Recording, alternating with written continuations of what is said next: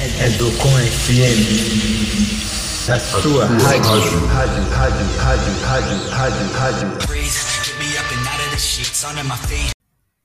Boa noite, Campina Grande. Boa noite, Paraíba. Boa noite, Brasil. Em Campina Grande são 19 horas. Aqui em nossos estúdios localizados no Catolé, o termômetro está marcando 22 graus. Eu sou Cacildo Arruda e este é o seu jornal Educom. O jornal Educom tem a apresentação e a produção de Cacildo Arruda, com a coordenação geral do professor Nojaim Pereira. Esse sim é moral. Confira os destaques da edição de hoje. Rússia volta a atacar cidade perto da Polônia. Eleições 2022. São João de Campina Grande terá festa presencial. E no segundo bloco do nosso programa, teremos a entrevista com a professora doutora Sheila Galvão, da Universidade Federal de Campina Grande. Rússia volta a atacar cidade perto da Polônia após reunião de Biden com ucranianos. O presidente dos Estados Unidos, Joe Biden, reuniu-se neste sábado em Varsóvia com o ministro das Relações Exteriores da Ucrânia, Dmytro Kuleba, e com o ministro da Defesa, Resnikov, em seu primeiro encontro presencial com autoridades ucranianas do primeiro escalão desde o início da guerra. Autoridades regionais de Lviv, no oeste da Ucrânia, disseram que uma série de ataques russos foram realizados na cidade a cerca de 60 quilômetros da fronteira com a Polônia, deixando ao menos cinco pessoas feridas. Agora, em nosso espaço musical, teremos John Lennon Imagine.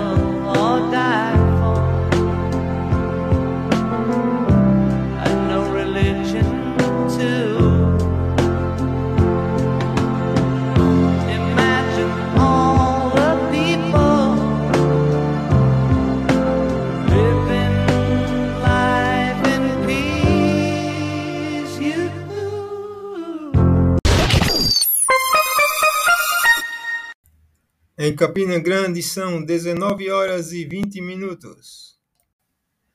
Eleição presidencial. A eleição presidencial de 2022 tende a gerar grande polarização com Jair Bolsonaro disputando a reeleição e o ex-presidente Luiz Inácio Lula da Silva tentando retornar à presidência da República para o terceiro mandato.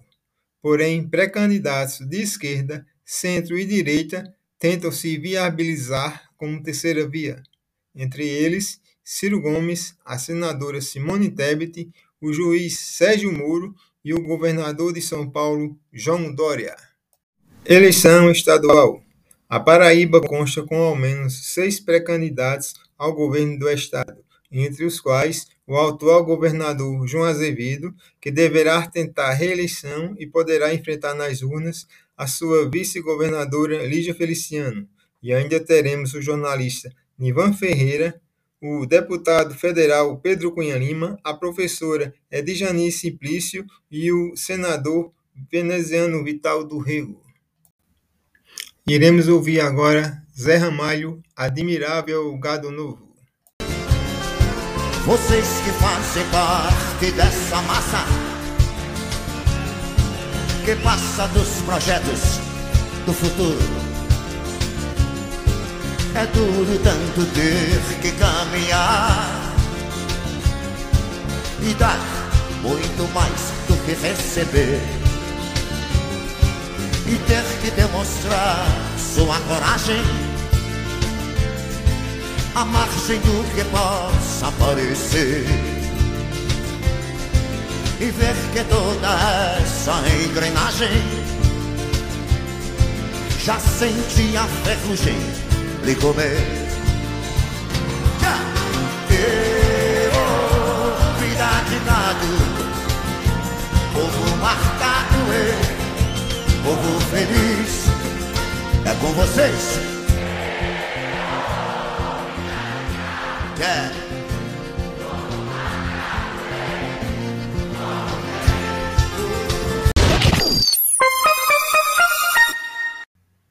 Vinte horas em Campina Grande.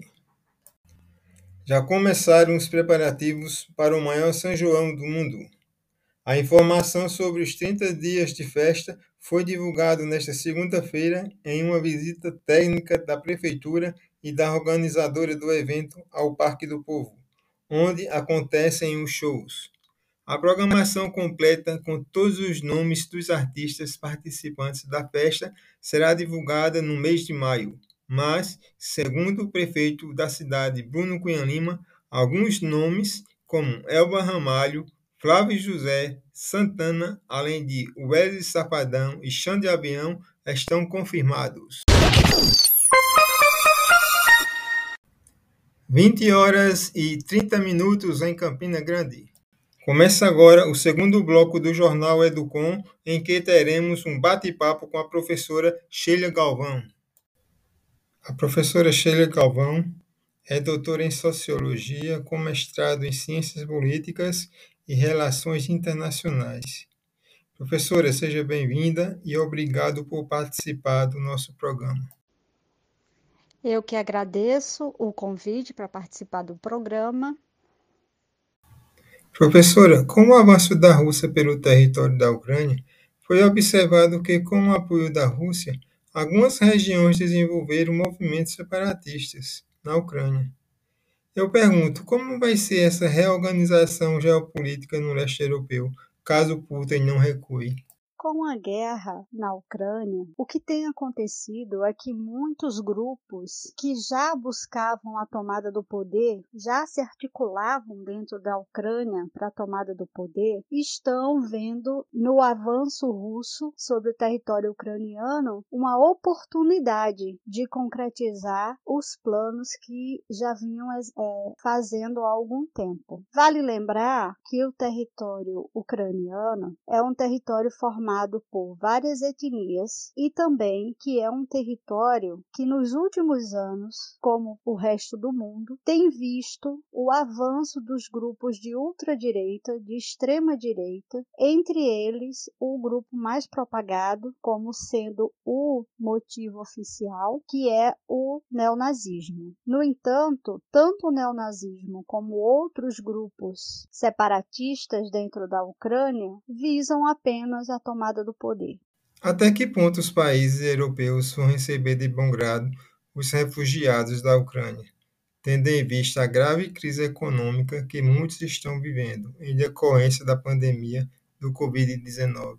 Antes da pandemia causada pelo Covid-19, a Europa já enfrentava o problema da imigração, especialmente de pessoas advindas de países árabes em conflito, desde a chamada Primavera Árabe, que se iniciou em 2011. O problema da imigração na Europa tem culminado inclusive com discursos ultranacionalistas de grupos que visam a tomada do poder, exaltando os problemas eminentes que a Europa tem enfrentado, especialmente com a imigração de pessoas advinda de países não desenvolvidos. Esse tem de ser um problema a ser retomado. É um problema que ficou é, em segundo plano diante da pandemia, dos problemas causados pela pandemia, e agora se evidenciou novamente com os refugiados ucranianos. Como a Europa vai se posicionar daqui a,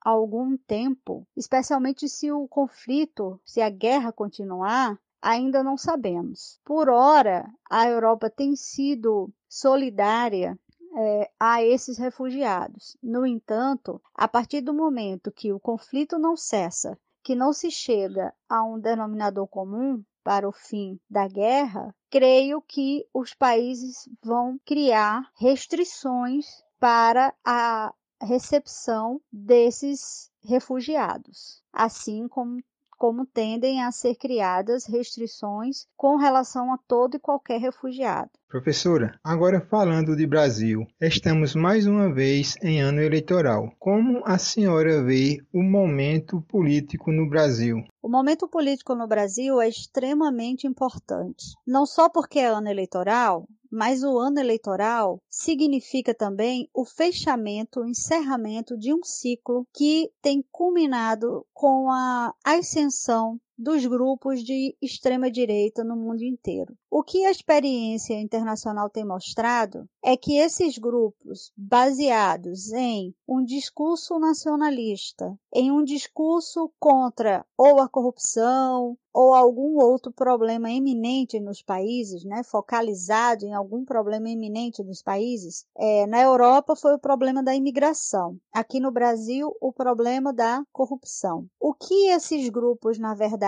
tem feito enquanto governo é criado situações de dependência econômica do Brasil com relação às grandes potências. O mesmo tem sido criado também nos pequenos países da Europa. Não falo, não me refiro às grandes potências europeias, os países do G7, mas aos outros países que, com uma economia estável nos últimos anos, se tornaram, e países como é o caso da Ucrânia, grande produtor né, de petróleo e gás, tem se tornado alvo do fomento desses grupos que, na verdade, entregam ao país, desmontam o país e entregam ao capital estrangeiro. Então, o Brasil passa por 2022 por um, um ano de revisão dos valores que foram exaltados ultimamente na política nacional. Sobre o vale tudo das coligações partidárias, antigos inimigos, hoje aliados. Como quantos aliados se faz um mandato, professora?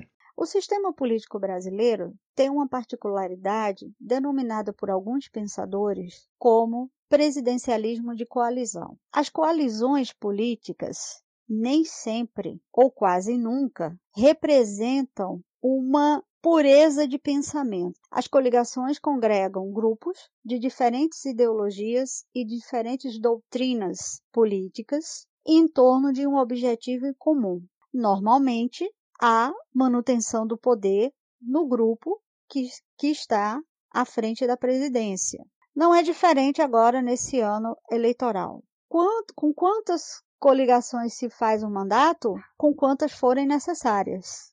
Mas, de linha geral, se faz com a maioria. Então, quem possuir uma quantidade de votos que congregue a maioria no Congresso Nacional consegue manter-se no poder. Então, tendo como barganha política o que a gente chama de clientelismo, a maioria des, desses votos, as coligações serão feitas, até que se atinja a maioria desse voto, desses votos, garantindo assim a manutenção do grupo no poder.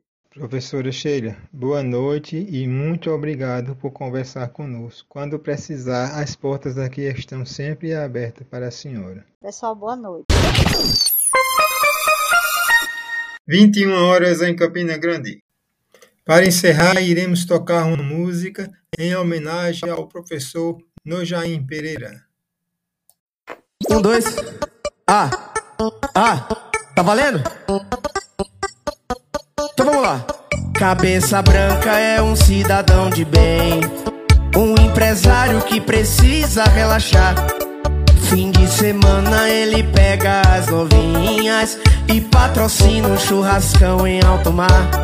O Jornal Educom de hoje, 31 de março de 2022, teve a apresentação e a produção de Cacilda Ruda e supervisão pedagógica do professor Nojaim Pereira.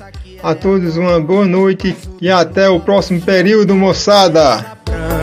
A champanhe quem banca é o cabeça branca.